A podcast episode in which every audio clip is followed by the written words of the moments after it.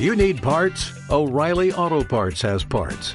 Need them fast? We've got fast. No matter what you need, we have thousands of professional parts people doing their part to make sure you have it. Product availability. Just one part that makes O'Reilly stand apart. The professional parts people. oh, oh, oh, O'Reilly Auto Parts.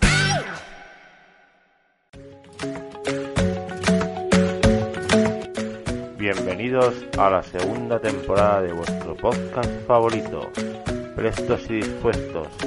Vuestro podcast favorito ya está aquí de vuelta para hablar de fútbol, de gestiones como polideportivo, el Barcelona femenino, el baloncesto, el balonmano.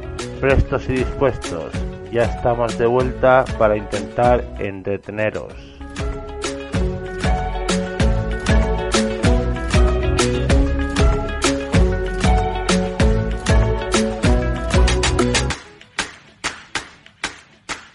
Buenas tardes y bienvenidos al Prestos y Dispuestos, vuestro podcast favorito.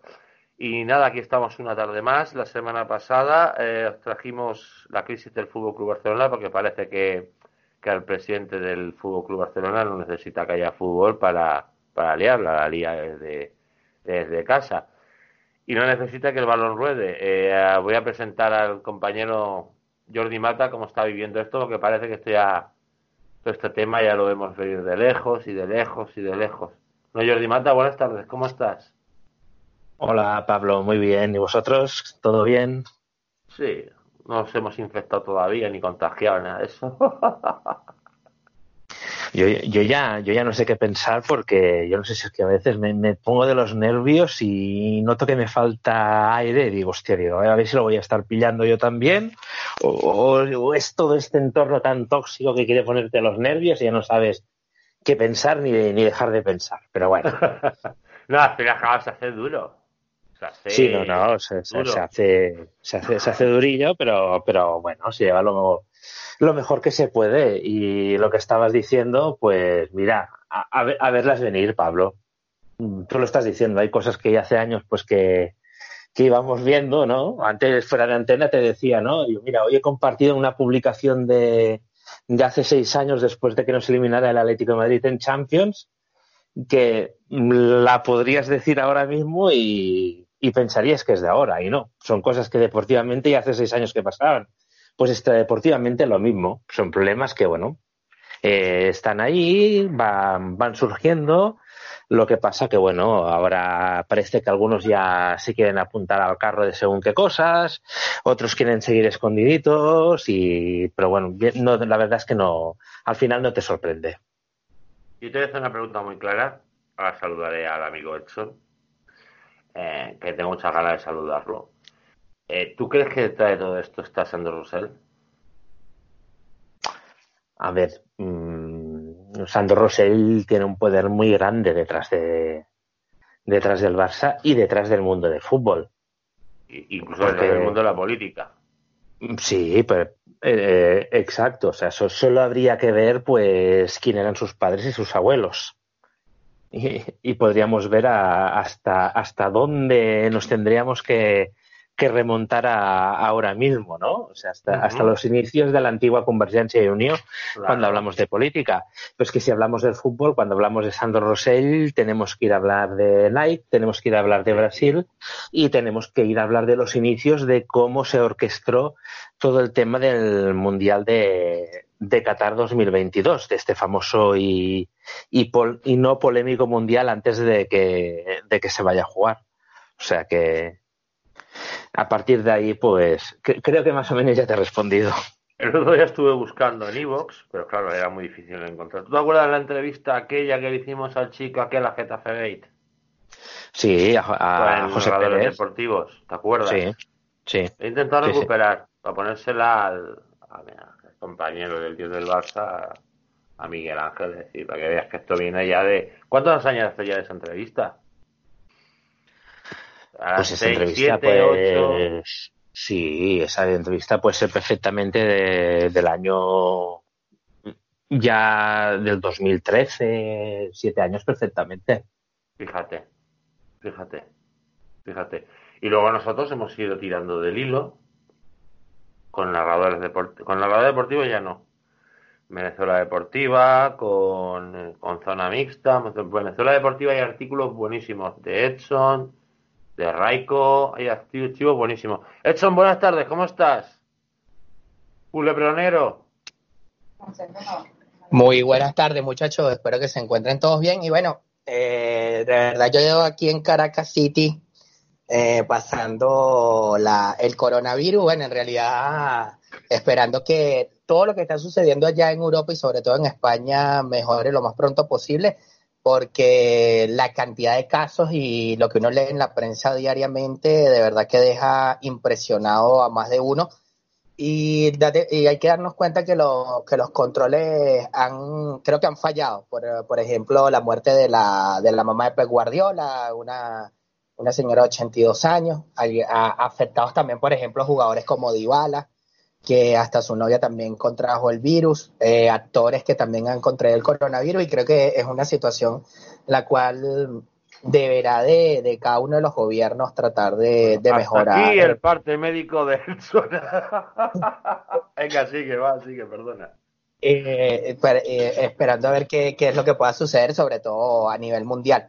Aquí en Venezuela, pues bueno, la, la verdad que el gobierno ha tratado de, de, tapar cifras, algo que de verdad también es alarmante. También en Colombia se han visto cifras alarmantes con, con todo lo que tiene que ver con el coronavirus y aquí el día lunes cambiarán las cosas dependiendo de lo que de lo que el gobierno nacional indique indique con toda esta con toda esta situación que, que al final nos está afectando es a todos y no nada más a un cúmulo o a un grado o un, a un lugar en específico. Edson. Dígame. Tenías muchísimas ganas de hablar de Sandro Rosell, me dijiste la semana pasada. Ah, te veo tímido. Eh, no, bueno, Pablo, creo que el tema, el tema es lo que tiene que ver con la presidencia del Fútbol Club Arsenal. Creo que ya volvemos a lo que siempre he dicho. Creo que seguimos en la misma onda del burdel andante, un tema que no, que no cambia. Eh, Bartomeu este año se ha negado a, a, volver a ir a elecciones. Creo que siempre Bartomeu, Bartomeu como que tiene un, diríamos como que un padrino mágico o tiene algo mágico que, que siempre lo salva. Eh, aquel año del famoso triplete de Luis Enrique lo salvó, fue a elecciones, lo volvieron a reelegir por seis años más, que deberían de terminarse en el año 2021, si no me equivoco, eh, volver a ir a elecciones el club. Eh, bueno, me parece que, que, el club está entrando en una... Mentira, pero maldito triplete. Sí, sí, un, un bueno, y un triplete autogestionado en el cual Neymar, Messi, el mismísimo Luis Suárez, muchos jugadores de la actual plantilla todavía están. Piqué, claro, el mismo es que fíjate, pero fíjate la edad que tenían. Tú ponte, un bueno, partido claro. de aquella, tú ponte un partido de aquella época de Rakitic y ponte un partido de ahora de Rakitic. Bueno, ayer, en aquella oh, época iba a 100 kilómetros por hora y, y, ahora y ahora va a 30 kilómetros por hora. Creo que la, la, la motivación la motivación ha no, pasado. No, la motivación es que el físico no le da para más, que ya se le ha acabado todo. Sigue, sigue. Bueno, yo, mira, yo de verdad que el tema de Russell creo que es un tema álgido todavía. Eh, conversaba con un, con, un amigo, un colega periodista eh, argentino, y él me comentaba acerca del, del escándalo que no han querido soltar aquí en Sudamérica con otro tema de nuevo de, de, de, de, de la marca de la marca Nike, ¿ok? En el cual después de que él sale de todo este proceso legal, empezó de nuevo sus andanzas en Sudamérica. Y Pablo, hay un tema importante. Eh, se, eh, Russell ha, se ha metido en el, en el fichaje de dos perlas de, del fútbol argentino, uno de San Lorenzo y el otro es de Independiente Avellaneda, en el cual ha cobrado altas comisiones. Creo algo así como que por cada jugador le quedaron algo así como 850 mil euros eh, por los traspasos. Uno cayó en el PSG, el otro va a ir al Borussia Dortmund y cuando la olla de presión vuelva a explotar, veremos qué es lo que, lo que va a pasar con el tema de Sandro Russell. Sé que hay, hay un tema allí también en el cual, independientemente de todo, se cree Russell va a buscar la manera el próximo año de o él mismo, bien presentándose como candidato, o alguien que esté detrás de él y sea la, y sea la, la figura, o, o, como le decimos nosotros aquí, te, un testaferro, el cual este sea el que haga las veces de él y pueda y pueda seguir una línea que yo no yo en verdad no le veo la línea del continuismo. Ahora eh, Bartomeu date cuenta de una cosa Bartomeu ya se ha visto con las aguas tan arriba que ha mandado a inclusive a los vicepresidentes a, renunciar. Hubo una movida de mata algo extraña esta semana algo que, que dentro del entorno del club independientemente de todo sabemos que dentro del club hay muchos problemas problemas que, que vienen, yo creo, inclusive desde, desde la ida de Jan Laporta de la presidencia, algo que ha afectado directamente al club, aunque el club se ha, se ha tratado de mantener, pero hay cosas que no, que no han funcionado como, como deben de ser. Creo que también aquel el escándalo con, con los temas de, lo, de esto de, de, lo, de estar espiando a los jugadores fue algo, algo que también ha, tocado, más que, pues vuelvo y repito, creo que el, creo que el, coronavirus al final ha jugado también en parte a favor de, de toda esta, todo este escándalo y todas estas dimes y directrices que hay dentro del club.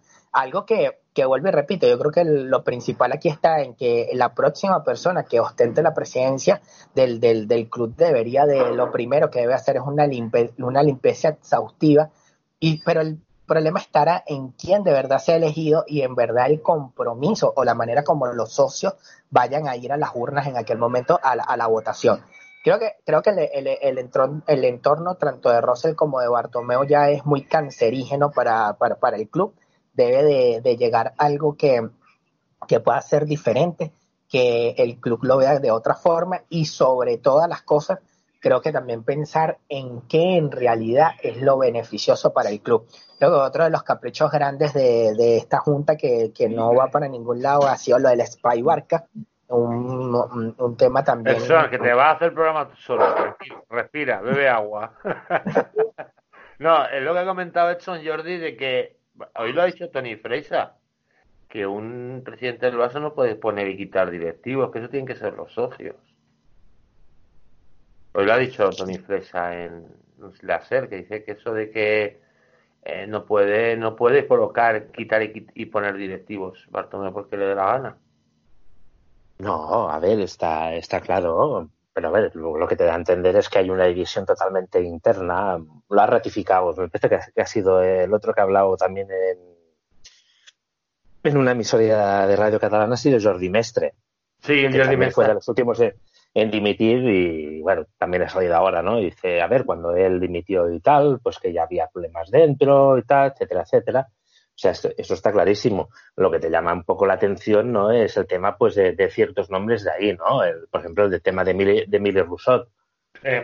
Claro, cuando mm, tú hablas con una gente del entorno del Barça, eh, en, en, Navidades, cuando hubo el, el, tema de Ernesto Valverde y tal, y bueno, parecía que era el, el tío que iba a relevar a, a Bartomeu.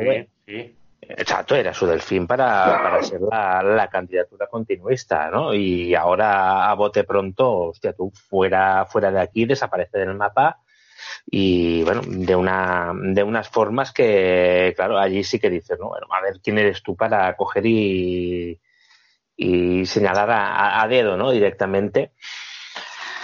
Pero bueno, a ver, no, es la primera ni la última vez, ni, ni, la primera directiva en la que pasan cosas de estas. Lo que está claro es que, a ver, aquí hay un entorno muy tóxico. Sí. Muy tóxico. Y yo vuelvo a ratificarme en que de cara a unas futuras elecciones, lo ideal sería que hubiera la, la, la aparición de, de, algo que fuera totalmente diferente a lo que hemos visto en los últimos ya, pero tú sabes años. Que los medios interesados son los primeros que están intentando en verdad la FON, meterlo, por ejemplo, en medio de la guerra con la porta, cuando la FON con la porta no tiene y se han tenido nunca amistad. Y le están intentando meter a todos en la misma bolsa, ¿me entiendes? No, no, pero es que lo, lo, cojonudo del caso, Pablo, y con el perdón de la expresión, es que hay mucho sector del, del aficionado, del socio, laportista, que está le, le, gusta el personaje de Víctor Font, Sí. Pero también está presionando desde fuera en el aspecto de que ojalá estas dos líneas vayan juntas, etcétera, etcétera. Pero es, es algo que vaya, a mí, a mí se me antoja totalmente utó- utópico, ¿no? Porque No, es un señor que bueno, lo que yo cree- creo, lo que yo creo es que si se juntan, eh, lo que yo creo que si van por separado pueden dividir voto. Eso es lo que yo creo, que, que se tendrían que no unir, sino decir, vamos a ponernos claro quién se presenta, sobre todo para ir todos a una contra, para que el socio, el socio decida. O, Claro, claro, o- pero, pero es que yo, yo, aquí, Pablo, la, la, pre- la pregunta que te cojo y te hago es, vale, en el caso de que vayan, vayan juntos, eh, ¿Laporta aceptaría un cargo de vicepresidente y que Víctor No. Fuera el presidente? No, O, a- o al revés, después de todo el trabajo que lleva haciendo Víctor Font? La, la Fon está cogiendo mucha fuerza. Fon tiene mucha fuerza y tiene ya sus propias amistades, incluso con Guardiola. Pues, no, no, es que por eso, por eso mismo. Entonces, Es que ahí claro, único- sí que yo puedo- complicadísimo. Ahí sí que yo puedo ver a Guardiola diciéndole a la porta, oye, eh, déjale, que le toca a él. Yo ahí sí que puedo ver a Guardiola diciendo, eh, Jan, déjale que le toca a él. ¿Sabes? Y yo, porque claro, ¿sabes lo que puede ocurrir?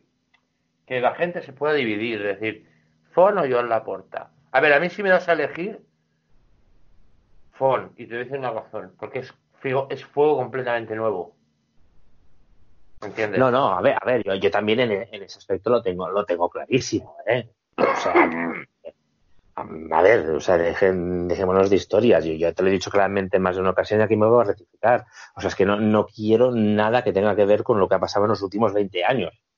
O sea, yo Claro. quiero algo, algo nuevo y tota- totalmente diferente. Y que, y No, que es una que vez sí. esté de- dentro del club, o sea, a nivel, a, a nivel deportivo también me aporte algo totalmente nuevo y, y, dif- y diferente. Y que si el- ello supone un sacrificio de, por ejemplo, estar mm, dos años sin conseguir nada, un título sí, un título importante, yo estoy dispuesto a aceptarlo. Y que la gente tiene que empezar a entenderlo, ¿eh? Y el único que yo he visto hablando claro en ese sentido ha sido a Víctor Font. Decir, ojo, el posible sustituto de Messi sea un proyecto, no sea un jugador en sí. Y que para cuadrar fichas y para cuadrar números habrá que salir, empezar a salir gente gorda y gente importante. Y digo una cosa, a mí me dicen que va a salir Alba, Piqué, Busquets y me quedo igual de ancho. O sea que no me dolería ni un, ni un ápice, ¿eh? A ver, es que solo, solo, hay que, solo hay que mirar las fechas de nacimiento, ¿eh? Claro, hombre. Claro, pero yo lo que quiero decir es que si, si entrase la porta, volveríamos al bucle a lo mismo. Ven, ahora saca tú la acción de responsabilidad, ahora ves tú a por la venganza, empezaríamos de nuevo, pero al revés. Y es lo que no quiero. Es que yo ya el tema de las acciones de responsabilidad, Ya cansa. mira, eh, yo, exacto, o sea, yo, yo a, ma- a malas. Y eh, dices, mira, te hacen alguna operación como lo del año pasado con lo de en neto para cuadrar cuentas, dices, mira, he dejado el balance equilibrado y entra un presidente nuevo y bueno, ya sabemos que lo primero que hay que hacer es una limpieza y hay que vaciar fichas. Oiga, y, par- y partimos de nuevo. Y si nos tenemos que sacrificar, pues eso que te decía Pablo, dos, tres, tres años si hace falta, Sí. sin ganar títulos, oye, bienvenido sea. Claro. Bienvenido Porque sea. luego, Contra- luego empieza un proyecto nuevo. Como cuando vino Russell y Laporta que pusieron a Rijkaard. Y trajo a Ronaldinho, pero luego empezó a traer a Deco, a Márquez, a Van Broncos, hizo un equipo nuevo. Y en dos años campeón de Europa. Yo afirmo. Acuérdate que Rijkaard estuvo muy mal en la clasificación y luego en la segunda vuelta remontó. Sí, Porque sí, eran sí. Ronaldinho, eh, Edgar Davids y nueve más. Eh, Claro, es que yo, es que te dice una cosa. Hoy, por ejemplo, estaban hablando el, el, el de que a, a Roussel le da muchísimo miedo el, el triunvirato Roura, Víctor Fon y Joan Laporta. Pero si te fijas, ya meten a, a Víctor Fon en el saco. Sí, no, no, no, ya. Pero bueno, pues es que, es que es la presión que se va ejerciendo desde, desde los medios y desde, y desde fuera. Y hay gente que le, le mo- y el que es el, el socio laportista, por decirlo así, que ha sido la portista desde los principios del Elefant Blau, es lo que le, es el que, lo que le motiva ahora mismo. Claro, a mí, por ejemplo. Porque, porque sabe, sabe, sabe que la unión de estas dos personas es, es, acabado, es acabar con Bartomeu y con el, con el ah, Ahí voy. Ahí voy. Es que hay que ahora, hacer un poquito. Ahora, hay, que, hay que mirar un poco más allá, ¿no? Eh, es que la, la primera pregunta que, que nos, hace, nos, hacemos es, bueno, y llegado a ese punto, eh, ¿quién acepta el rol de vicepresidente? No, los dos pueden acabar muy mal. claro, eh, a ver, esto, esto, es como... Yo esto no lo conozco, pero la Porta tiene un ego muy grande.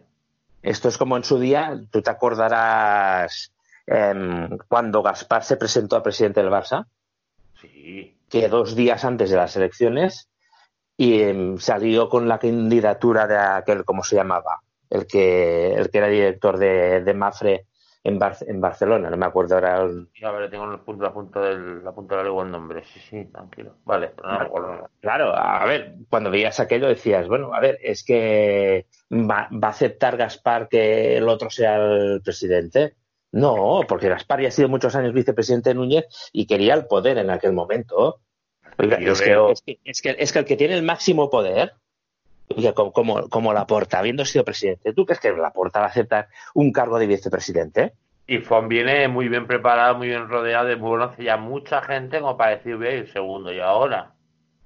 ¿Sabes?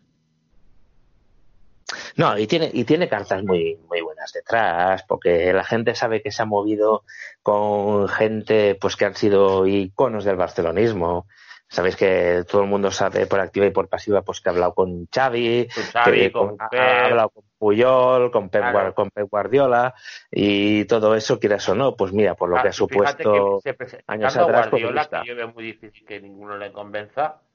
Yo, tú imagínate todo ese equipo, que se presenta con todo ese equipo, es que yo creo francamente que arrasa. Hoy decía Santi Jiménez que si se presentaba, hoy, hoy ha dicho Santi Jiménez una cosa que yo he temblado, ¿eh? diciendo, si se presenta ahora mismo Rusell, eh, golea. Y he temblado, ¿eh? Y he temblado, francamente, porque no sé, me da miedo. A mí, a mí el, el, problema que yo veo, por ejemplo, en el caso de que apareciera Sandro Roussel, es qué moto te vendería. Ya, ya te lo han vendido, Jordi. Desde los medios de comunicación afines a él le han hecho una limpieza. Incluso han dicho que está en la cárcel como si fuese un preso político, Jordi. Que ha estado en la cárcel por dejar pasar la vía catalana por el Camp Nou. Pues, no seamos inocentes. Porque, a, ver, em, yo, te, yo te digo una cosa, ¿eh, Pablo? Yo estoy seguro de que a fecha de hoy se convocan elecciones y Rosell se presenta de presidente y el señorito Neymar, por decirte algo, vuelve al Barça. Hombre, claro que sí, por supuesto, pues y de la manita. Pero, pero, además, además, o sea, es que yo te estoy seguro que en plena campaña electoral el señorito Neymar hace público que retira las denuncias contra el club. Ah, eh, pero eso, eso, eso, no tengo ninguna duda y volveremos otra vez al círculo vicioso aquel Mira, a mí sí me dijesen, te lo digo así de claro, que volviese el Russell, el primero, ¿eh? Aquel que convenció a Ronaldinho para venir al fútbol con Barcelona, eh, que luego Deco, Márquez, que le hizo que el gran equipo a la hija, yo te digo en serio, yo es que yo te lo firmaba, pero es que yo sé que no va a volver ese Russell. Pero es que eso, eso también, eh, Pablo, eh, es muy peligroso, porque claro, eh, yo te, he puesto, te he puesto el ejemplo de Neymar, pero claro, cuidado que Neymar también eh, es muy tóxico dentro del vestuario, ¿eh? Hombre, por supuesto. Y hay jugadores ahí dentro ya de decir que ya se están empezando. Ter Stegen ya ha empezado a decir hay cositas que no me gusta. Y de Jong le falta aprender cuatro palabras más en español para quejarse. Exacto. O sea que hay que, hay que, ver, hay que ver cuáles serían los, los, los, siguientes pasos que repercutirían todo esto. Que seguro que habría, habría un. Se volvería a mirar el contrato con Nike firmado hace, hace un año. Eh, todo, lo que, todo lo que quisieras y, y más que saldrían nombres. Pero claro, no hay que olvidar, por ejemplo, lo que estaba diciendo Edson ahora. Es que hace cuatro días, pues Rusell ya ha movido dos chavales de Argentina y uno lo ha colocado ya en el PSG, en otro en el Dortmund y se ha llevado casi un millón de euros de Eh, comisiones cada uno. Eh, informa- Mm. Sí, sí, hablar de eso. Edson, entra si quieres, pero no me pegues como antes, 10 minutos. que te conozco. Eh, ahora voy a hacer una pregunta a los dos. Habla- a- esclarecer eso de lo que ha pasado en Argentina. Va, entre los dos, venga. Bueno, Pablo, mira, este, como te comenté anteriormente, la información me la dio un, me la dio un, un periodista argentino, de verdad que un- una persona que, que poco, poco hace escándalos, ¿verdad? Pero lo que le llamó la atención bastante de, por ejemplo, el jugador que fue para el Borussia Dortmund, el, el, chaval- el muchacho lo que tiene son 15 años, va a llegar en verano allá a las tierras alemanas y al parecer hay, hay como dos o tres personas más dentro del entorno, ¿verdad? Que también están, eh, tomaron comisiones altas. De hecho, no han confirmado, no han confirmado directamente, pero se habla hasta que Mino Rayola está metido también en el, en el asunto. ¿Qué pasa? Yo, yo creo que eh, Russell al final, eh, recordemos aquella, aquella trama con todo lo que hizo con Nai Brasil, ¿verdad? Recordemos la- el, el expediente de Sandro Russell, que no es nada, nada agradable. Recordemos que también en su momento también hasta tuvo, tuvo negocios con Florentino Pérez. O sea, es un personaje eh, algo, algo complicado de digerir. Yo, yo tampoco, yo tampoco estoy en el punto de que si debería estar en la cárcel o llegar a ese tipo de extremismo, porque creo que también sería muy exagerado de mi parte. Pero sí ha sido parte de, lo, que decía anteriormente, ha sido parte de ese cáncer, ¿verdad? Que el club arrastra desde, desde la salida de, de, la porta. Yo quería, del comentario que estaban haciendo ustedes, miren, eh, yo, no, yo, no, yo no veo ni a Laporta, ni a Russell, ni a un candidato continuista de Bartomeu, de verdad, de nuevo en las riendas del club. Yo creo que debe venir sangre nueva, alguien que pueda, que sea capaz de tomar decisiones trascendentales y sobre todo que tiene que llegar alguien que sea capaz de quitarle el poder al vestuario. Creo que lo, lo, lo principal está en quitarle el poder al vestuario. Sé que es muy complicado quitarle el, poder al vestuario, sobre todo por el tema mm, de, de, de Messi, porque Messi ha sido el que le, que le ha dado lo máximo al club, pero yo creo que también ha llegado el momento de, de empezar a entender que la era post-Messi ya está más cerca que nunca y que Messi no va a estar jugando hasta los 40 años y que no va a poder jugar a un nivel tan óptimo y que tampoco vamos a poder tener a Piqué de por vida. Y eso lo vimos cuando Xavi se retiró, cuando Iniesta se retiró, cuando se han ido retirando varios jugadores que han sido emblemas para el club, han sido, eh, fueron partes de la historia del club, fueron parte de aquel cestete maravilloso que, que eh, eh, encantó al mundo entero completo y le dio la vuelta al mundo completo pero creo que ya ha llegado la, la, la, la- el, el momento de empezar en la era post-Messi, no seguir en, en, el, en lo mismo. Yo creo que el, el Rosarino ya debe entender de que también ya la- la- las horas bajan. Aparte de que recordemos que él, yo, yo, a, mí me, a mí me llama la atención muchísimo que él se toca mucho el pubis en los juegos. Es No, algo es que él está que- lesionado, eh, Edson. Él tiene él molestias toca- desde toca- el año Se toca pasado. muchísimo, se toca muchísimo. Es que él es lleva jugando que es todo el año con molestias. Él Sí, lleva sí, sí, es jugando- que Lo ocurre es que no puede, no puede descansar, porque también tiene al otro, al otro a Luis Suárez lesionado. En el No, Bernabéu. Y tiene, y tiene Este es también, el y en tiene el Bernabéu llegó cojeando. y también tiene a Dembélé lesionado, o sea, no tiene nadie y detrás. Al final es que a él, a él le gustaría a lo mejor decir, pues me, me quedo un día en casa. Ahora con este descanso no sé cómo las cosas. Yo a Messi, es- a Messi junto, al año, junto al año del Tata, yo no sé si estoy de acuerdo conmigo, junto al año del Tata, lo único que ocurre es que tiene cinco años más, seis. Junto al año del Tata es, es el año más horrible Bueno. que yo recuerdo de Leo Messi. Bueno, pero la, pero la temporada del Tata la podemos tomar en cuenta como una temporada deportiva o como una temporada de relajo. De Porque relajo. está- está- Pero de está- relajo está- que los jugadores quisieron. Acordaron los de Pautas o Pautas y el segundo del Tata. Llegaron aquí, pusieron ejercicio y dijo Piqué, no, no, aquí no. Pues estaban hasta los milondros de entrenar con Guardiola. Luego con Claro. Luis Enrique, el triplete, no sé si lo podrá corroborar Jordi Mata, el triplete de Luis Enrique, yo no voy a quitar mérito a Luis Enrique, pero fueron los jugadores los que dijeron, vamos a demostrar que aquí no solamente se gana por Guardiola, y quisieron conseguir ese sextete sin Guardiola. Jordi, ¿te acuerdas? Sí, sí, sí. Claro. Sí, no, no.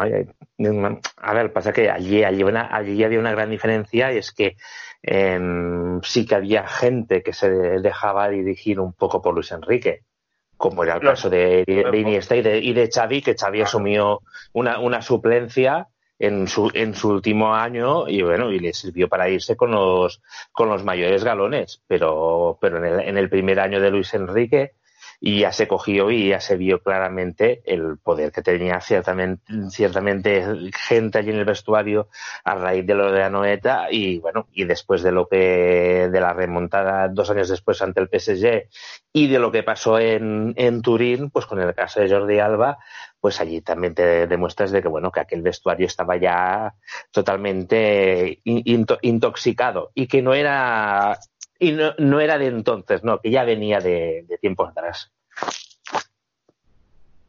Sí, una de las cosas que me encanta es uno de los mis mejores para mí de youtubers actual porque me, me encanta escucharlo, que es Mr. Chaitam, no sé si lo conocéis. Eh, Sí, lo- sí, sí. eh, dijo en un vídeo, Eh, estás Dijo- hablando de Cristian Paulina. Ah, no lo sé, sé que se llama Mr. Saitan, yo no sé si se sí, llama, sí, él él se cómo llama- se llama él- realmente no lo sé, no él- bueno, pues- Él se llama, él se llama Cristian Pulina. bueno, pues Y él, él, de hecho, él escribía para, para, Yahoo, para Yahoo Eurosport. Ya, ya, ya, ya, bueno. Pues dijo una cosa muy interesante, dijo, si os acordáis los jugadores, en la época de Luis Enrique, cuando pasó lo del partido que dice Jordi Mata de- del titulín, apuntaban a Luis Enrique. Luego con Valverde, la autocrítica para ellos. ¿Por qué? Porque eh, Luis Enrique les metía caña y Valverde no. Pero es que pero es que, Pablo, pero es que seamos claros en algo, la, la agonía con Valverde fue demasiado eterna. Yo no, yo, yo no, eh, no, hay alguien, alguien que se pueda explicar por qué Valverde, tuvieron que esperar a que Valverde hiciera el ridículo en la Supercopa de Bueno, España o, Cambio la pregunta, o- Edson.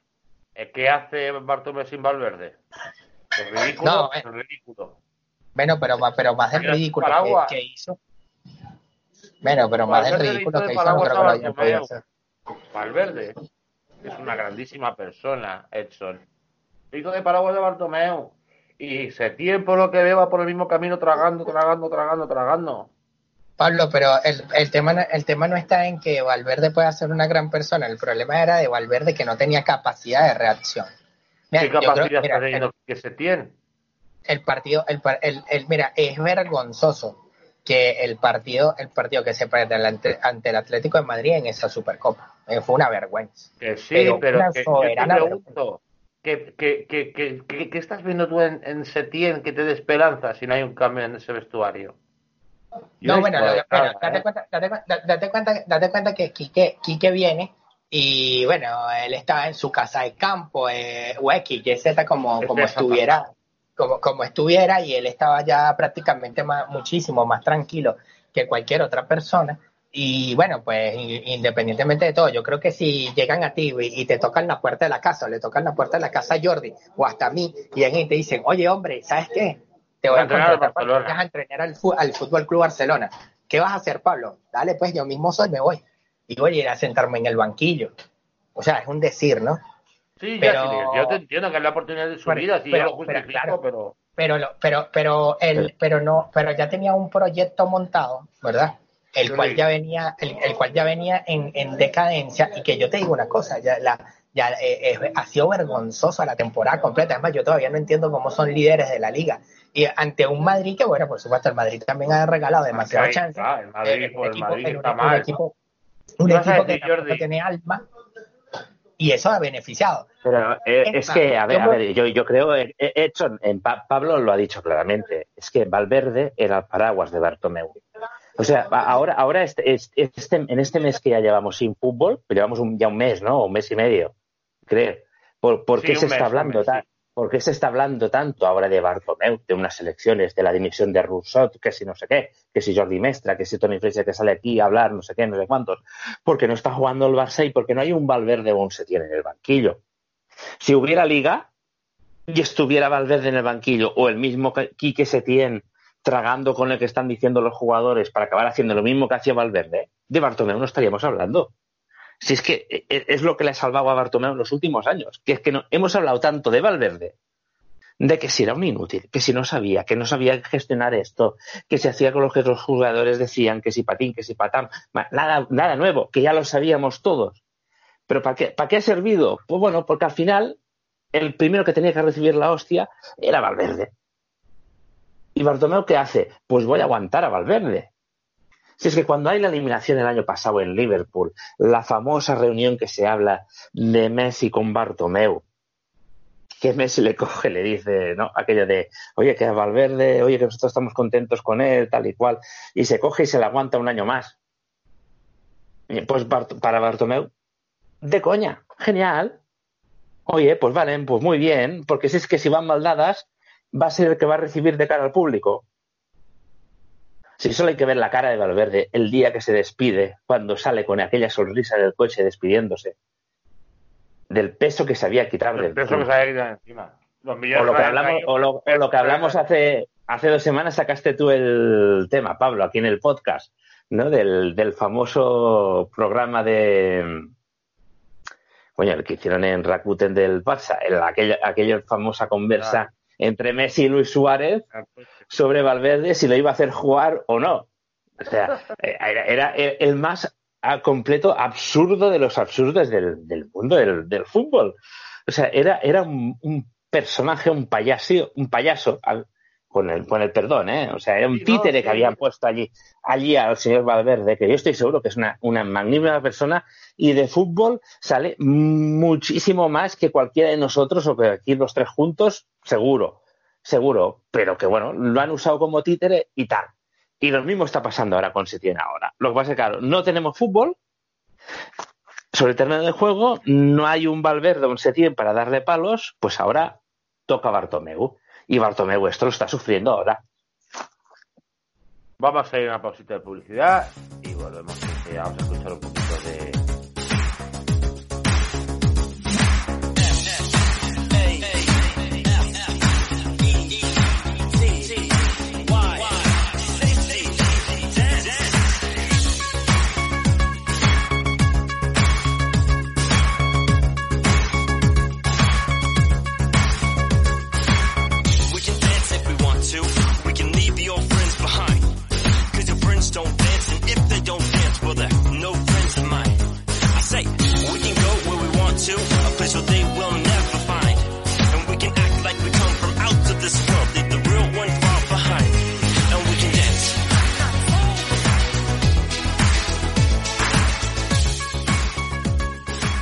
estamos de vuelta y, y, yo quiero hacer una pregunta a los dos. Eh, yo no sé si, porque yo otro año es que otro año más no lo aguanto.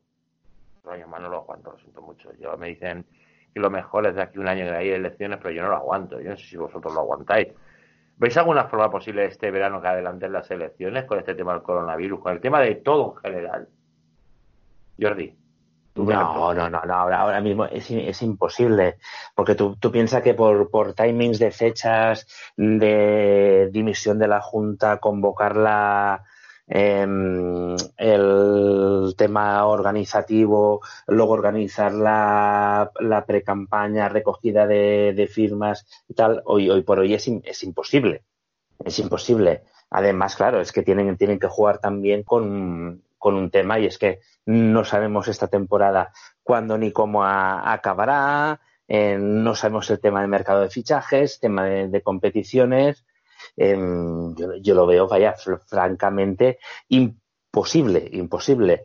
Mm, solamente se me cae una situación y es que pudiera darse por motivos X, como había pasado otros años, por ejemplo en la época Núñez, de encontrarte con unas elecciones en, en un mes de noviembre o en un mes de marzo mejor que ahora. Sería mucho mejor, ¿eh? Mejor que ahora, porque ahora en verano la gente ahora, cuando den el, el, pistoletazo de salida las autoridades, la gente va a salir de la calle como loca. La gente, claro, si yo me voy de vacaciones, a mí me olvidáis de Barça, me olvidáis de Bartomé, me olvidáis de todo. Claro, primeramente porque, Pablo, es una, es una época en la, en la que seguro que la gente va a ir más a votar. Porque normalmente cuando se convocaba en esa época, coincidía en un, en un día de, de, partido, por lo tanto había una garantía de una alta de una alta participación que siempre era importante para saber eh, realmente cuál era la intención de voto del socio barcelonista.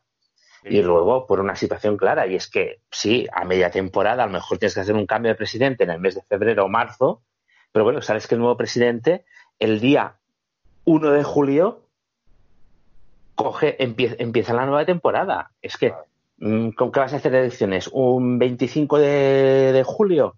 Que al día siguiente, a toda prisa, em, ya comiéndote los fichajes que te ha hecho el anterior durante el primer mes de julio, las bajas que a lo mejor tú no habrías hecho, etcétera, etcétera. No, yo creo que aquí em, hay que hacerlo de tal manera que cuando tú empiezas una temporada nueva, sea el 1 de julio o este año, por el tema excepcional del coronavirus, en otra fecha, ya esté el presidente nuevo, el entrante. Y tengo una pregunta se la a Edson. Si no pueden cuadrar números, ¿qué pasa? Entonces mejor no convocar elecciones, ¿eh? que se coma el marronel o que tenga que avalar él. Tampoco le deseo nada malo, porque. A ver, yo a Bartomeu no deseo nada personal malo. Antes, a ver, antes al club sí, pero. Eh, no, lo digo, lo digo más, a ver, lo, lo, digo más que nada porque, claro. ¿Puede eh, convocar elecciones si no puede cuadrar números? Ah, bueno, y que, y que continuista se coma el marrón, claro. Claro, es que el, el, problema, el problema es este. Entonces, claro, sí, a ver, tenías que coger y, y montar el que una acción de responsabilidad para que entonces los avales de la anterior directiva cubrieran esa, esas pérdidas que han, que han dejado ahí o si no cometerás tú con los avales que tengas que presentar. Que cuidado, ¿eh? guapo, ¿eh? Claro, pero pasa que cuidado a ver, a ver, a ver de, de, qué avales de qué avales hablamos, porque claro, eh, los avales, si no mal recuerdo, eran un 15% del, del presupuesto del club y no es, no es lo mismo un 15% de los 400 o 500 millones de hace ah. cinco años que de los mil millones de presupuesto que hay ahora, ¿eh? Es que están hablando, y el año pasado les hizo falta cuadrar con Neto, con Neto y con, ay, con Neto, con Cilesen, perdón. Eh, están hablando de que hay un agujero ahora mismo, un déficit de 400 millones de euros. Que si el Barça no ingresara absolutamente nada si ya el año pasado ingresándolo todo iban justos, Jordi, yo no me quiero imaginar qué, qué, hacen, pedir una financiera. Bueno, a ver, em, Pablo, lo hemos visto claramente em, y, ha, y, ha, pasado a, a, nivel social y político en, en, España. El gobierno, el gobierno ha tenido que inyectar 15 millones de euros para salvar a dos televisiones privadas.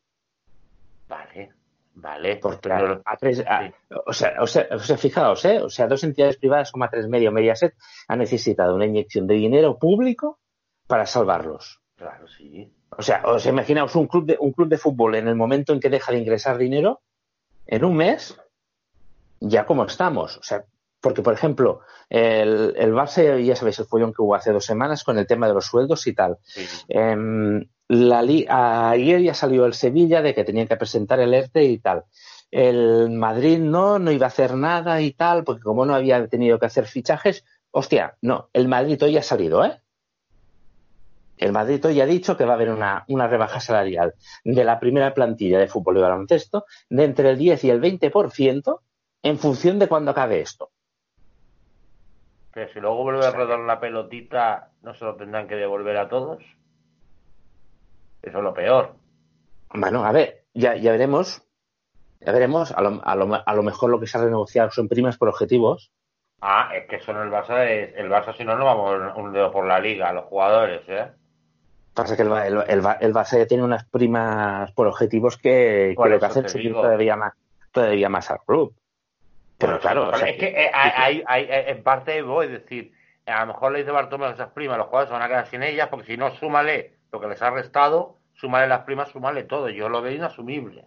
Pero es que, es que fijaos ahora mismo que eh, el otro día van un dato, no sé si lo escuchasteis, de que si la liga se daba totalmente por acabada, que si no mal recuerdo faltaban, no sé si eran tres, eh, 12 o 13 jornadas, ¿no? Falta mucho, sí. Suponía unas pérdidas de 965 millones de euros para los clubes. Al Barcelona 400, sí. Ah, al Madrid otros 300 o 400. o 400, sí. Y el, y el resto para los clubes pequeños. O sea, imaginaos lo que, lo, que supo, lo que supone eso. Pues una, un catacrack en la crisis que como no tenga las espaldas un poquito guardadas, te puedes ir a tomar viento. Es Por eso decir, también la, la o sea, posibilidad de, de que una crisis gorda, no solamente, en- bueno, solamente sí a nivel, pero en este caso estamos hablando del, de fútbol, me parecería una crisis muy, muy gorda. Por eso a mí los Neymar y Lautaro todo esto me suena a cuento chino. Claro, y hay, hay, hay que ver también aquí también el Barcelona, que por ahora no se ha pronunciado nada, es que opta a hacer de cara al socio. Porque claro, el socio ha pagado una, un carnet de socio para toda la temporada, que no puede usar ahora mismo para nada, y ha pagado un abono para una serie de partidos que ya veremos, porque claro, muy mismo estaban diciendo, el problema que va a haber con el desconfinamiento en España, Que Es que gente al estadio. Claro, es que los Hasta actos multitudinarios se van a tener que hacer a puerta cerrada. Y luego, aparte, las televisiones, todo lo que han- todos los socios que han perdido, todos los clientes que han perdido, que los vuelvan a recuperar. Entonces, a ver, eh, y además eh, yo creo que había, había un ejemplo muy, muy claro y salió el otro día en el, en el tema de la Juventus de Turín. Y la Juventus Turín lo dijo, lo dijo claramente, o se levanta ya el desconfinamiento y se puede jugar al fútbol, o la Juventus a final de temporada tiene que coger y prescindir de Cristiano Ronaldo. Claro, pero eso es una Pero, cosa además- responsable. Ade- Además, sí, sí, pero sin cobrar traspaso, ¿eh? únicamente por coger y liberar la ficha. Pero eso es una cosa responsable, cosa que aquí en el Barcelona no van a asumir y tendrán, tendrían que asumir. O sea que mira, ya sentimos mucho. Hay cuatro futbolistas que hay que liberarlos, punto.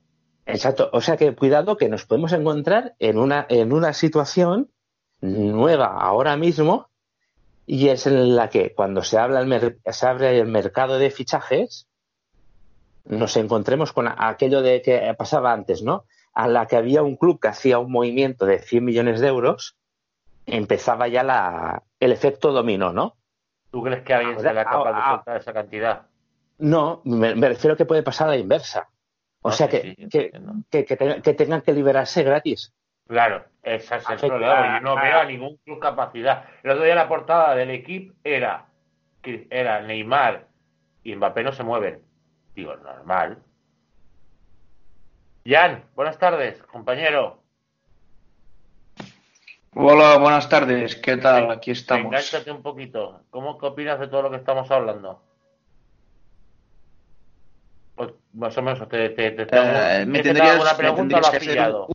un pequeño resumen porque no, no es muy buena mi conexión. Uy, Jan, te escucho, hijo mío. Fatal. Sí, sí, mi conexión no es muy buena. Uf. Tiene gripe ¿qué como mi conexión a veces. Edson, ¿qué opinas tú de lo que estamos hablando? Porque al final no te he hecho la pregunta ti. ¿Tú crees que al final de temporada podemos ir a elecciones y todo lo que está hablando Jordi? Va. No, no, no, no, imposible, imposible. Eh, opino igual que Jordi, no, es imposible ir a elecciones. Primero hay, eh, primero creo que el tema de, de todo esto del coronavirus ha, vuelvo y repito, ha beneficiado a, a- a la directiva.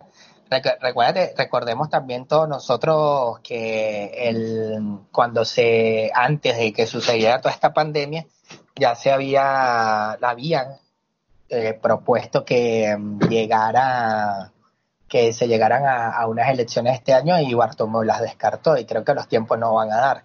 Inclusive ni siquiera se sabe cuándo volverá la liga. Hablan de fechas tentativas, inclusive de hasta jugar todo el verano. Eh, ya FIFA sacó la- eh, algunos lineamientos de, acerca de cómo deberían de llevarse lo de las altas y las bajas de los equipos. Creo que, que toda esta pandemia indudablemente ha, ha entorpecido o ha, o ha hecho que el mundo en general esté algo loco, sobre todo por, por, por las medidas de seguridad que hay que tomar para, para que no haya más, más casos o más muertos. Imagínense, si teniendo medidas han, llegado a, casos extremos, no quiero imaginarme a dónde hubiésemos llegado si no se hubiesen tomado las medidas pertinentes. Pero volviendo a lo que es el tema de, de la o la pregunta central, Pablo, creo que no, no, no, no va, no, no dan los plazos. Los plazos no dan para ir. Y, yo estoy muy de acuerdo contigo. Yo creo que aguantar un año más en este mismo sistema y que me imagino que Bartomeu irá a ratificar a Satien en el banquillo. Mm, yo creo que la locura esta de, de, traer a Neymar con Lautaro y nada más pensar en que esos dos jugadores van a complementar al, al equipo me, me parece algo totalmente tonto. Yo, bueno, yo creo que ustedes lo saben, eh, es un tema que lo hemos tratado no una vez, sino muchas veces. Yo nunca he sido eh, Neymar nunca ha sido un chico de mi agrado desde que llegó al club. Y, y, entrando un poco más en eso, creo que ahorita, ahorita muchísimo menos, creo que es una locura desembolsar eh, esa cantidad de dinero que quieren para traer al brasileño nuevamente o hacer esos trueques que, quieren hacer, que indudablemente creo que el PSG tampoco es que va a, regalarle después de que, de que de aquella inversión que hizo de los 222 millones de dólares cuando lo desembolsaron en, en, el eh, perdón en, en la liga para, para llevarse a Neymar rumbo a París. Y recordemos que Neymar también tiene temas allí en los cuales él, él tiene muchas cosas las cuales lo benefician, que son los contratos que tienen con los catarí. Recuerden que él también es este, parte de esa figura para el Mundial del 2022 y todo ese tema de patrocinios que, que, yo creo que van a, que hacen imposible eh, y, y, y, hay que darnos cuenta de algo que, que, la, que la, la misma prensa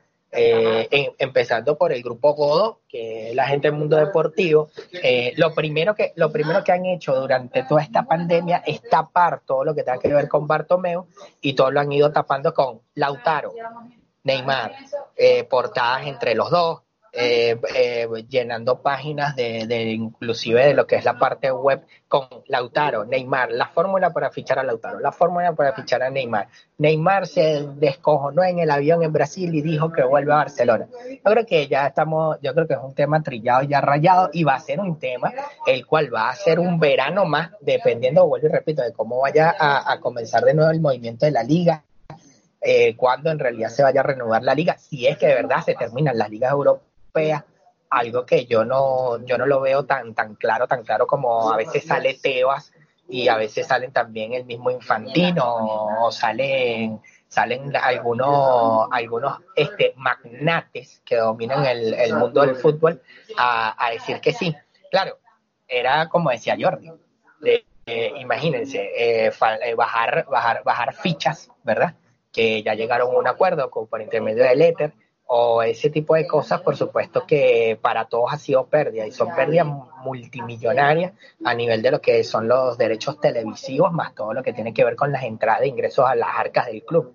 ¿Cuánto nada más, eh, imaginémonos, cuánto nada más el club pierde por no poder visitar el Camp Nou en el famoso tour que hacen dentro del estadio a, a, a las personas que van de, de visita o en este caso a los turistas? ¿Cuánto no se está perdiendo por los derechos televisivos de la, de la Champions? Cuánto no se está perdiendo por los derechos televisivos de X partidos que son atractivos, aunque la gente a veces no lo crea, pero son atractivos, por ejemplo, para, para la parte de lo que es el, el, el, el occidente, sobre todo la parte de lo que tiene que ver con Asia, donde por supuesto que el Fútbol Club Barcelona tiene un cartel muy alto y de hecho recordemos que los horarios a, a veces son cuadrados también dependiendo de las horas de China para que sean más cómodos para la, para que para la para que sean televisados y lo y en este caso los asiáticos puedan ver cada uno de los partidos a, a, su gusto. Pero es, que el Barcelona es que es una es una sí, sí, Jordi, Jordi, perdona, tira. es una es una situación no voy a decir de, desagradable porque creo que no, aunque mucha gente del mundo del fútbol lo quiera enfocar de esta manera, pero eh, yo creo que es una, una, situación realista, ¿no? Que nos tiene que hacer eh, pisar con los pies en el suelo de una, de una vez por todas. Eh, voy, os, voy, a poner un, un, ejemplo, o sea, por ejemplo, en, en el entorno del Girona, en segunda división, uno de los temas que, que se está hablando, aunque no ha salido en la prensa todavía, y es un problema que ahora Mm, ya empieza a acrecentar a medida que van pasando las semanas, es el del futbolista uruguayo Cristian Estuani. ¿Vale? vale. Un, un, futbolista al cual tiene una ficha altísima para estar en segunda división, sido tentado por equipos de primera división que han llegado a ofrecer 20 mm, millones de euros para llevárselo el verano pasado, este invierno sin ir más lejos, o sea, hasta el Fútbol Club Barcelona estuvo detrás de Stuani para ficharlo este, este, este invierno y que el jugador decide quedarse en el equipo porque su objetivo es subir a primera división para volver a primera con el Girona. Si no consigue el objetivo, pues el futbolista cogería y marcharía y el club le facilitaría la salida. Y se hablaba de que el club podía ingresar a final de temporada, si el Girona no subía, pues una, una cantidad mínima de unos 15 millones de euros. Bueno, ya se está hablando ahora de que si la liga se diera por finalizada tal y como está todo, y el Girona no podría subir porque se quedaría en puestos de playoff y pasara algo parecido como ha pasado en Bélgica, que en Bélgica, a falta de una jornada por el final, se ha dado la liga por acabada eh, y ya hay campeón y los playoffs que se hacían por el título se han anulado. O sea, la liga en Bélgica ya está acabada. Es la, única liga que sabemos oficialmente que se ha dado por finalizada. Por lo tanto, el Girona se puede encontrar en ese aspecto de que el año que viene tiene que continuar en segunda división y que Stuani tiene que marchar pues ya se está hablando de que por Stuani no se van a sacar más de 2-3 millones de euros. O sea, estamos hablando de cinco veces menos de lo que se podría haber planteado hace dos meses. Cinco veces menos. Claro, claro. Y entonces, por eso digo, no, o sea, desagradable para los clubes, no, no, es realista. Y la realidad, no, la, realidad nos tiene que enfocar a, a partir de aquí, coger y decir, bueno, quizá no hay mal que por bien no venga, ¿no? Es una manera de que ahora eh, esto nos tiene que llevar a contar con los chavales de la cantera y, y a coger y, la realidad de coger y decir, a ver, por ejemplo, señor Messi, usted nos ha dado mucho, nos ha dado muchos títulos, pero nosotros también le hemos dado mucho, porque usted está ganando 100 millones brutos al año, tiene ya, va a cumplir 33 o 34 años, si quiere continuar, oye, como Puyol que se rebajó la ficha los años. si no, eres libre para buscarte ofertas. Y si no, exacto, oye, eh, pues oye, eh, muchas gracias por todo y eres libre para irte a donde quieras, a Qatar, a Dubái, a Italia, a, Estados Unidos, pero hay que pisar con los pies en el suelo. Y esta situación es la que nos tiene que afrontar a una realidad y, y volvemos a, bueno, lo que decíamos hace un momento, ¿no? La Juventus lo ha dicho claramente. Oiga, em, si esto sigue así y se enfrenta al final de la liga, Cristiano Ronaldo tiene que marchar, porque no se puede aguantar. Pero es que Edson, ha dicho una cosa, Edson ha dicho una cosa antes, que es el contrato que tiene Neymar con Qatar. Que Neymar, yo con Neymar lo considero que puede dar todo para que puede dar todo para, para decirme vuelvo, pero tan bobo, tan bobo, tan bobo, tan bobo tampoco lo considero. Bueno, pues que entonces, a ver, eh, que se vaya a la Liga de Qatar, es la solución que tiene. Claro. Ah. Creo que allí no están confinados. No, bueno, lo que pasa es que lo que pasa es que yo creo que el, el, tema de Neymar, eh, yo creo que vuelve a pasar por por aquella aquella decisión que él toma para, para irse a un proyecto un proyecto donde él fuera el líder, ¿verdad? y nunca, y nunca tomó en cuenta que, iba a llegar también Kylian Mbappé y que Mbappé lo iba a desplazar y sobre todo también es, que es que Neymar tiene que entender de que él no es un él, no es un, jugador que se rija por, por, por las reglas de, de, la disciplina.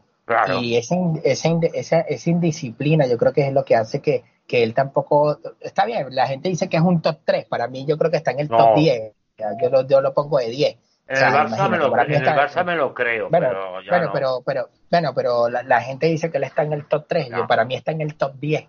Eso es la campaña para hacer que venga, ¿no? Claro, bueno, pero mira, independientemente de todo, lo, lo, la, la, manera y la forma como lleva su vida, porque una, eh, eh, y eso lo podemos ver también, y, y, lo podemos ver en un ejemplo muy claro, que es el ejemplo de Arthur. Arthur cuando se, se junta con Neymar y se junta con el plan de los brasileños a, la, ir de parranda y de fiesta, eh, vemos que empiezan los problemas musculares, comienzan los problemas con llegar tarde al entrenamiento y todo ese tipo de cosas hacen que al final el jugador vaya perdiendo, vaya perdiendo cartel, ojo, perdiendo cartel en el sentido de que ellos saben qué es lo que hace el jugador, más ellos no lo van a sacar a, a la luz pública porque no les conviene. Y es una, y es una cuestión donde donde, donde por supuesto es una, es una cuestión de que no, bueno, hay que, hay que volver a juntar a Neymar con Messi, con Suárez. Ahora yo digo, vamos a hacer un club de abuelos con un carajito o queremos un, o queremos un equipo de verdad donde haya un proyecto no, pero un ganador. club de abuelos a precio de a precio que no te van a cobrar ni los jóvenes. Según dijiste, un club de abuelos con un dinero bajo, todavía te lo compro, pero con Messi que no va a cobrar poco, Neymar que va a cobrar el doble, el Suárez que no cobra poco, dímelo tú a mí. Bueno, Edson, eh, encantado de tenerte de vuelta y a ver si esta semana es un poquito de circunstancias, te lo agradezco que hayas estado por aquí y muchas gracias, a ver si puedes conectarte también el jueves que viene. Bueno, Pablo, de verdad que ha sido un placer compartir con usted. De verdad que creo que, de verdad que creo que eh, compartimos un rato agradable.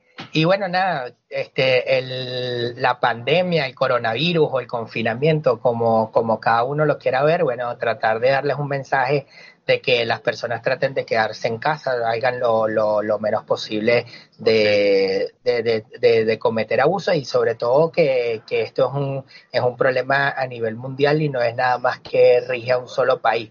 Y bueno, nada, Pablo, quedará de, de parte de, también de, de nosotros de, que las cosas sigan funcionando. Y bueno, por supuesto, lo, el próximo jueves esperemos con el favor de Dios que podamos estar un rato más charlando de lo que siempre nos ha gustado y de y yo creo y yo creo que aquí me vas a tener un momentico diciendo algo. Creo que siempre esto sonará algo narciso pero siempre hemos tratado de marcar diferencias no de, de hablar de, de, temas triviales o de lo que siempre conseguimos dentro de la prensa.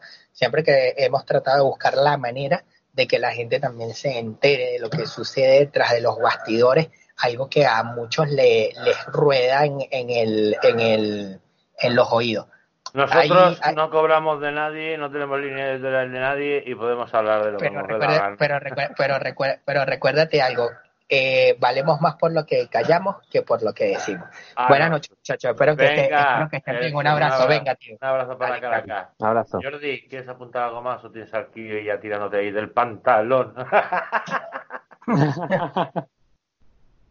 ¿Eh? No, no.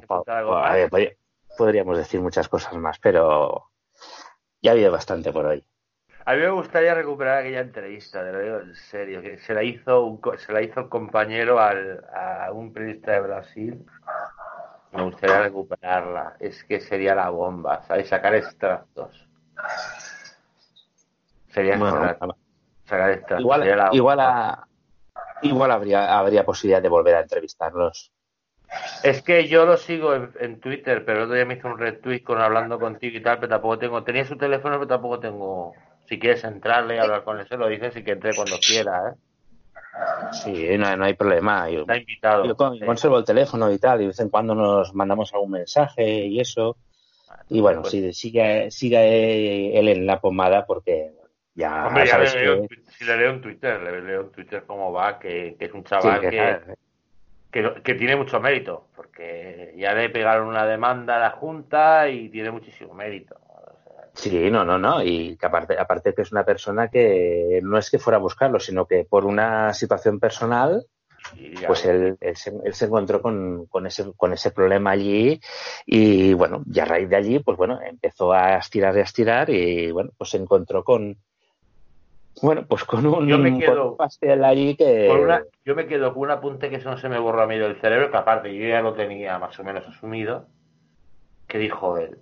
En uno de- no en el programa ese, en esa entrevista, le dijo un día él a Dani, le dijo, si estiramos del hilo de Roussel, acabamos en la esquina del Bernabéu. Y yo me quedé diciendo así, esto más o menos, pero tú sabes aquello que te, que te temes pero no lo quieres darte cuenta. Es decir, Sí. que al final, lo que hablamos con luego en diferentes podcasts, al final han tenido negocios juntos. Sí, están peleados y luego, y luego, y luego, directivos que estaban relacionados, por ejemplo, con el tema de la edificación de la famosa esquina del Bernabéu. Bueno, Es que aparte incluso eran amigos. Es que ya, le- eh, el Bartomeu, ay, el Bartomeu, perdón, se me ha ido. Florentino Pérez le dijo a Roussel que le hiciese el equipo. Cuando salió Roussel del Barça, dijo, yo no puedo hacerte el equipo. Ah, dijo, hostia, este ha fichado a Márquez, ha fichado a Deco, ha fichado a Ronaldinho, este me hace un equipazo. ¿Sabes? Dijo, yo no puedo hacerte el equipo. Y Roussel fue el que llevó a Ronaldinho el bueno, Ronaldinho el Nazario lo llevó al Madrid. O sea que fíjase, Sí, eso por lo cuando- deportivo, luego si queremos está lo polémico, que es la política y los problemas de dinero. El, Y que, Pablo, bueno, no, el- Y que Florentino Pérez nunca le perdonará que llevara a Neymar al, al, al Madrid, al Barcelona. Os doy, adiós, os doy las gracias a los dos y ya nos veremos por aquí el jueves que viene, si podéis. Un abrazo, Pablo. Pues venga, con esto y un bizcocho, hasta la semana que